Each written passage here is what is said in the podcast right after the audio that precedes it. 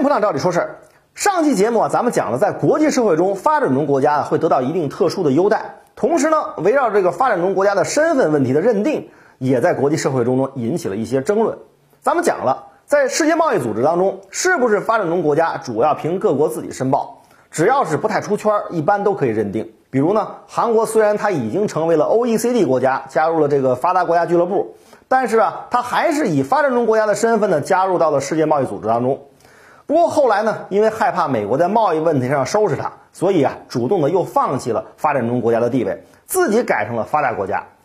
在咱们的传统认知当中，有些国家它肯定是发达国家，比如美国、日本、德国、法国、英国这些国家呢是发达国家的代名词，说他们是发达国家的没有争议。相应的，非洲的大多数国家说他们是发展中国家也没有争议。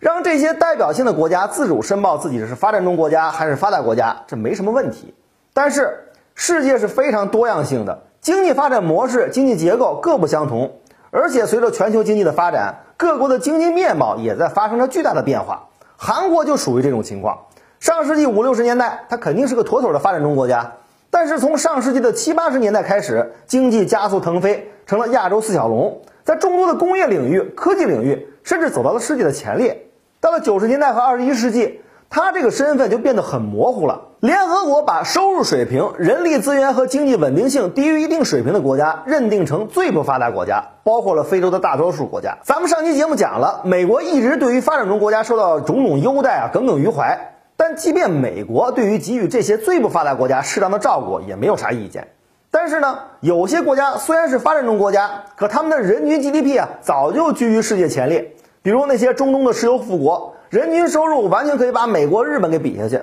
但他们也还是自我申报为发展中国家。美国对此就非常不满意。值得一提的是，美国对我们这个世界上最大的发展中国家尤其不满意，说我们 GDP 全球第二，商品出口全世界第一，五百强啊咱们最多。当然了，美国说这话完全是站在自己的立场上，带有很强的政治目的。我们还有广大的不发达地区，特别是农村地区，还指待发展。我们肯定是发展中国家，不能用总量来代替人均做个评判。在国际上，其实还是有客观的评价标准的。比如，世界经合组织的发展援助委员会就会定期的公布援助对象国家名单，也就是咱们经常听到的所谓 ODA 援助名单。在2018年到2020年的名单中啊，就列出了一百四十三个援助对象国家，其中呢就包括中国、印度、巴西等国。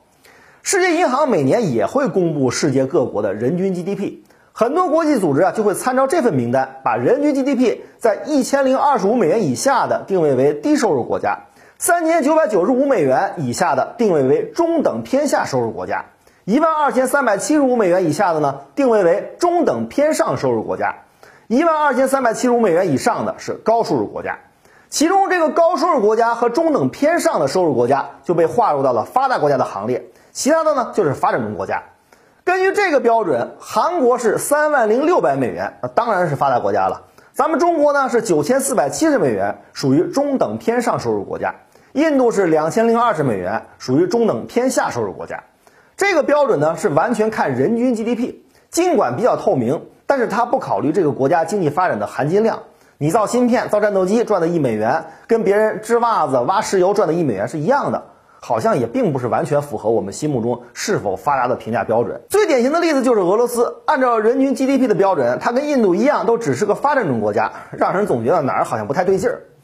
好了，这期节目咱们就聊到这儿。节目中呢，咱们提到了发达国家与发展中国家的评判标准，我们为此准备了一篇文章。感兴趣的朋友，请到“照理说事”中回复“发展中国家”五个字，我们推送给您了解一下。